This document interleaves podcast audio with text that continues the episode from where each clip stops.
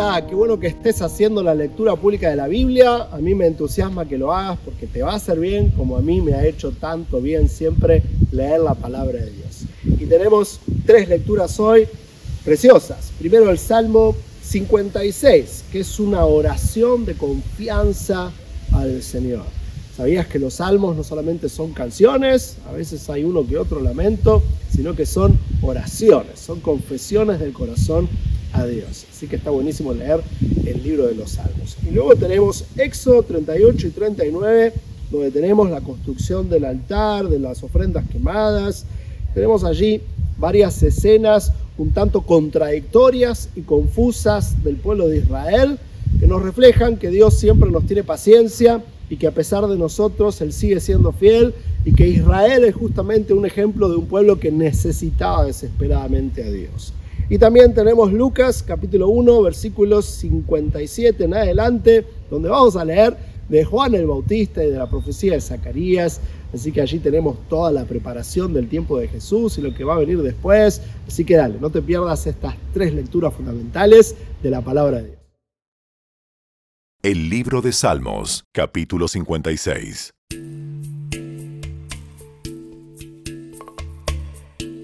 Oh Dios, Ten misericordia de mí, porque la gente me acosa. Mis enemigos me atacan todo el día. Los que me calumnian no dejan de acosarme y muchos me atacan descaradamente. Pero cuando tenga miedo, en ti pondré mi confianza. Alabo a Dios por lo que ha prometido. En Dios confío. ¿Por qué habría de tener miedo? ¿Qué pueden hacerme unos simples mortales? Siempre tergiversan lo que digo. Se pasan el día tramando cómo hacerme daño. Se juntan para espiarme. Vigilan cada paso que doy, ansiosos de matarme. No permitas que estos malvados se salgan con la suya. En tu enojo, oh Dios, derríbalos. Tú llevas la cuenta de todas mis angustias y has juntado todas mis lágrimas en tu frasco. Has registrado cada una de ellas en tu libro. Mis enemigos emprenderán la retirada cuando yo clame a ti por ayuda. Una cosa sé, Dios está de mi lado. Alabo a Dios por lo que ha prometido. Sí, alabo al Señor por lo que ha prometido. En Dios confío. ¿Por qué habría de tener miedo? ¿Qué pueden hacerme unos simples mortales? Cumpliré los votos que te hice, oh Dios, y ofreceré un sacrificio de gratitud por tu ayuda, pues me rescataste de la muerte. No dejaste que mis pies resbalaran, así que ahora puedo caminar en tu presencia, oh Dios, en tu luz que da vida.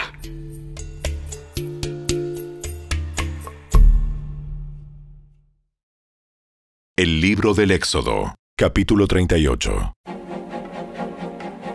Luego, Besalel construyó con madera de acacia el altar de las ofrendas quemadas. Era cuadrado de dos metros con 30 centímetros de ancho y de largo y un metro con 40 centímetros de alto. Hizo cuernos en cada una de las cuatro esquinas, de modo que el altar y los cuernos formaban una sola pieza recubrió con bronce el altar. También hizo de bronce todos los utensilios para el altar, recipientes para las cenizas, palas, tazones, tenedores para la carne y braseros. Luego hizo una rejilla de bronce y la instaló a la mitad de la altura del altar, debajo del borde. Después fundió cuatro anillos y los fijó a las cuatro esquinas de la rejilla de bronce para que sostuvieran las varas que se usaban para transportar el altar. Hizo las varas con madera de acacia y las recubrió de bronce. Metió las varas por los anillos que estaban a los lados del altar. El altar era hueco y estaba hecho con tablas. Además, Besalel hizo el lavamanos y su base ambos de bronce usando los espejos de bronce donados por las mujeres que servían a la entrada del tabernáculo. Después Besalel hizo el atrio, el cual estaba encerrado con cortinas de lino de tejido fino. Las cortinas del lado sur medían 46 metros de largo y estaban sostenidas por 20 postes, encajados firmemente en 20 bases de bronce. Besalel colgó las cortinas con ganchos y anillos de plata. Luego confeccionó un conjunto de cortinas semejante para el lado norte, de 46 metros de largo, sostenidas por 20 postes encajados firmemente en bases de bronce. Y también colgó las cortinas con ganchos y anillos de plata. Las cortinas del lado occidental del atrio medían 23 metros de largo y estaban colgadas con ganchos y anillos de plata y sostenidas por 10 postes encajados en 10 bases. El lado oriental del atrio, o sea, el frente, también medía 23 metros de largo. La entrada al atrio estaba ubicada en el lado oriental, flanqueada por dos cortinas.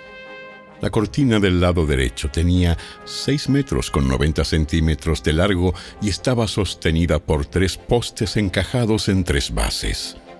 La cortina del lado izquierdo también medía 6 metros con 90 centímetros de largo y estaba sostenida por tres postes encajados en tres bases.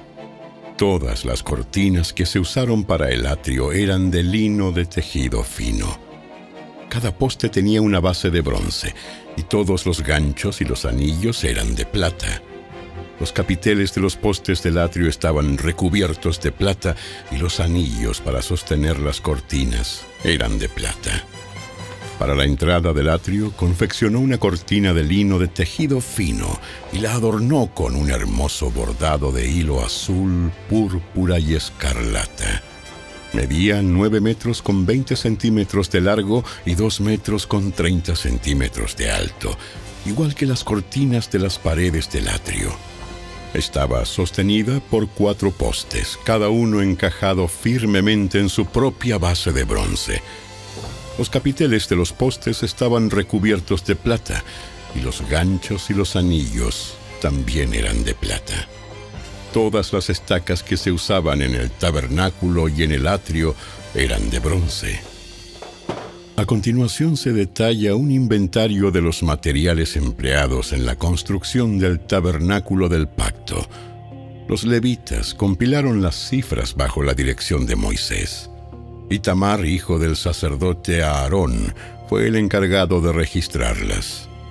Besalel, hijo de Uri y nieto de Ur, de la tribu de Judá, llevó a cabo la obra tal como el Señor le había ordenado a Moisés. Le ayudó a Oliab, hijo de Aisamac, de la tribu de Dan, un artesano experto en grabar, en diseñar y en bordar con hilo azul, púrpura y escarlata sobre tela de lino fino. El pueblo contribuyó con ofrendas especiales de oro que sumaron un total de 994 kilos, calculado según el peso del ciclo del santuario. Este oro se usó en todo el tabernáculo. Toda la comunidad de Israel dio 3.420 kilos de plata, calculado según el peso del ciclo del santuario. Esta plata procedía del impuesto que cada hombre había pagado al registrarse en el censo. El impuesto era de un becá, que equivale a medio ciclo, según el peso del ciclo del santuario. Recaudaron el impuesto de los 603.550 hombres que ya habían cumplido 20 años de edad. Para construir las 100 bases para los soportes de las paredes del santuario y los postes que sostenían la cortina interior, se necesitaron 3.400 kilos de plata, es decir, unos 34 kilos por cada base. Los 20 kilos de plata restantes se usaron para hacer los ganchos y los anillos y para recubrir los capiteles de los postes. El pueblo también presentó como ofrenda especial 2.407 kilos de bronce, el cual se usó para fundir las bases de los postes que estaban en la entrada del tabernáculo, y para el altar de bronce con su rejilla de bronce y todos los utensilios del altar. También se usó el bronce para hacer las bases de los postes que sostenían las cortinas alrededor del atrio, las bases para las cortinas que estaban en la entrada del atrio y todas las estacas para el tabernáculo y el atrio.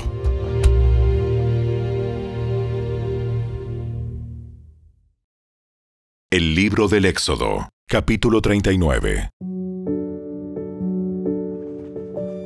Los artesanos confeccionaron hermosas vestiduras sagradas de tela azul, púrpura y escarlata para que Aarón las usara al ministrar en el lugar santo, tal como el Señor le había ordenado a Moisés. Besalel hizo el efod de lino de tejido fino y lo bordó con oro e hilo azul, púrpura y escarlata. Para hacer hilo de oro trabajó a martillo finas láminas de oro, y luego las cortó en hilos finos. Con mucho cuidado y gran habilidad lo bordó en el lino fino junto con el hilo azul, púrpura y escarlata. El efod constaba de dos piezas, el frente y la espalda, unidas en los hombros por dos hombreras. La faja decorativa estaba confeccionada con los mismos materiales, lino de tejido fino, bordado con oro y con hilo azul, púrpura y escarlata, tal como el Señor le había ordenado a Moisés. Luego se incrustaron las dos piedras de ónice en monturas de filigrana de oro. Las piedras tenían grabados los nombres de las tribus de Israel como se graba un sello. Besalel fijó las dos piedras sobre las sombreras del efod, pues eran un recordatorio de que el sacerdote representaba al pueblo de Israel. Todo se realizó tal como el Señor le había ordenado a Moisés. Besalel hizo el pectoral con mucho cuidado y con gran habilidad. Lo confeccionó de tal modo que hiciera juego con el efod, de lino de tejido fino, bordado con oro y con hilo azul, púrpura y escarlata. Hizo el pectoral de una sola pieza de tela, doblada en forma de bolsa cuadrada de 23 centímetros cada lado. Sobre el pectoral incrustaron cuatro hileras de piedras preciosas. La primera hilera tenía una cornalina roja, un peridoto de color verde pálido y una esmeralda. La segunda hilera estaba compuesta por una turquesa, un lápiz lazuli de color azul y una adularia blanca. La tercera hilera consistía de un jacinto anaranjado, un ágata y una amatista púrpura. La cuarta hilera estaba formada por un berilo azul y verde, un ónice y un jaspe verde. Todas estas piedras estaban incrustadas en filigranas de oro. Cada piedra representaba a uno de los doce hijos de Israel, y el nombre de la tribu que representaba estaba grabado en ella como un sello. Para fijar el pectoral al efod, prepararon cordones trenzados de hilo de oro puro. También hicieron dos monturas de filigrana de oro y dos anillos de oro y los fijaron a las esquinas superiores del pectoral. Luego ataron los dos cordones de oro a los anillos colocados en el pectoral. También ataron los otros extremos de los cordones a las monturas de oro que iban sobre las sombreras del efod. Después hicieron otros dos anillos de oro y los fijaron a los bordes interiores del pectoral junto al efod. Luego hicieron otros dos anillos de oro y los fijaron a la parte delantera del efod, debajo de las sombreras, justo encima del nudo donde la faja decorativa se ciñe al efod. Después sujetaron con cordones azules los anillos inferiores del pectoral a los anillos del efod. De este modo el pectoral quedaba firmemente unido al efod por encima de la faja decorativa todo se realizó tal como el Señor le había ordenado a Moisés. Besalel confeccionó de una sola pieza de tela azul el manto que se usa con el efod, con una abertura en el centro por donde Aarón pudiera meter la cabeza. Reforzó la abertura con un cuello tejido para evitar que se rasgara. Hicieron granadas de hilo azul, púrpura y escarlata y las sujetaron al borde del manto. También hicieron campanillas de oro puro y las colocaron entre las granadas a lo largo del borde, de modo que las campanillas y las granadas quedaron en forma alternada por todo el borde. El sacerdote llevaba puesto el manto cada vez que oficiaba delante del Señor, tal como el Señor le había ordenado a Moisés. Confeccionaron túnicas de tela de lino fino para Aarón y sus hijos. Hicieron el turbante y los gorros especiales de lino fino. También hicieron la ropa interior de lino de tejido fino. Las fajas las hicieron de lino de tejido fino y bordadas con hilo azul, púrpura y escarlata, tal como el Señor le había ordenado a Moisés. Por último, hicieron el medallón sagrado, la insignia de santidad, de oro puro. Lo grabaron como un sello con las palabras Santo para el Señor. Con un cordón azul sujetaron el medallón al turbante de Aarón, tal como el Señor le había ordenado a Moisés. Por fin el tabernáculo quedó terminado. Los israelitas hicieron todo tal como el Señor le había ordenado a Moisés y presentaron a Moisés el tabernáculo completo, la carpa sagrada con todo su mobiliario, los broches, los soportes, los travesaños, los postes y las bases, las cubiertas para el tabernáculo de pieles de carnero curtidas y cuero de cabra de la mejor calidad, la cortina interior que protege el arca, el arca del pacto y las varas para transportarla, la tapa del arca, el lugar de la expiación, la mesa y todos sus utensilios, el pan de la presencia, el candelabro de oro puro, con sus copas simétricas para las lámparas, todos los accesorios y el aceite de oliva para la iluminación, el altar de oro, el aceite de la unción y el incienso aromático, la cortina para la entrada de la carpa sagrada, el altar de bronce, la rejilla de bronce, las varas para transportarlo y sus utensilios, el lavamanos con su base, las cortinas para las paredes del atrio, los postes y sus bases, la cortina para la entrada del atrio, las cuerdas y las estacas, todo el mobiliario para usar durante la adoración en el tabernáculo. Las vestiduras finamente confeccionadas para los sacerdotes, las cuales usaban mientras servían en el lugar santo, las vestiduras sagradas para el sacerdote Aarón y las vestiduras que sus hijos llevaban puestas cuando ministraban como sacerdotes. Así que los israelitas siguieron todas las instrucciones que el Señor le había dado a Moisés. Luego, Moisés revisó todo el trabajo. Cuando verificó que todo se había llevado a cabo tal como el Señor le había ordenado, los bendijo.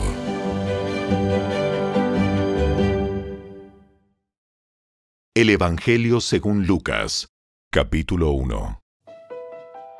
Cuando se cumplió el tiempo para que naciera el bebé, Elizabeth dio a luz un hijo varón. Todos sus vecinos y parientes se alegraron al enterarse de que el Señor había sido tan misericordioso con ella. Cuando el bebé cumplió ocho días, todos se reunieron para la ceremonia de circuncisión. Querían ponerle por nombre Zacarías, como su padre. Pero Elizabeth dijo, No, su nombre es Juan. ¿Cómo? ¿Cómo? No hay nadie en tu familia con ese nombre. Entonces le preguntaron por gestos al padre cómo quería que se llamara. Zacarías pidió con señas que le dieran una tablilla para escribir, y para sorpresa de todos, escribió, Su nombre es Juan. Al instante Zacarías pudo hablar de nuevo y comenzó a alabar a Dios. Todo el vecindario se llenó de temor reverente, y la noticia de lo que había sucedido corrió por todas las colinas de Judea. Los que la oían meditaban sobre los acontecimientos y se preguntaban, ¿qué llegará a ser este niño? Pues la mano del Señor estaba sobre él de una manera especial. Entonces su padre, Zacarías, se llenó del Espíritu Santo y dio la siguiente profecía. Alaben al Señor, el Dios de Israel, porque ha visitado y redimido a su pueblo. nos envió un poderoso Salvador del linaje real de su siervo David, como lo prometió mediante sus santos profetas hace mucho tiempo. Ahora seremos rescatados de nuestros enemigos y de todos los que nos odian.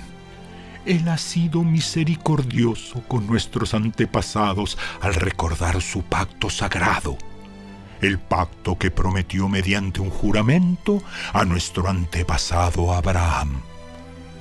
Hemos sido rescatados de nuestros enemigos para poder servir a Dios sin temor, en santidad y justicia mientras vivamos.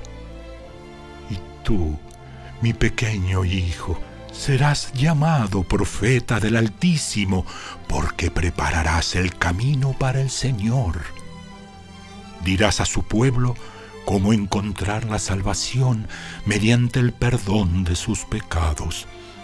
Gracias a la tierna misericordia de Dios, la luz matinal del cielo está a punto de brillar entre nosotros para dar luz a los que están en oscuridad y en sombra de muerte y para guiarnos al camino de la paz. Juan creció y se fortaleció en espíritu y vivió en el desierto hasta que comenzó su ministerio público a Israel.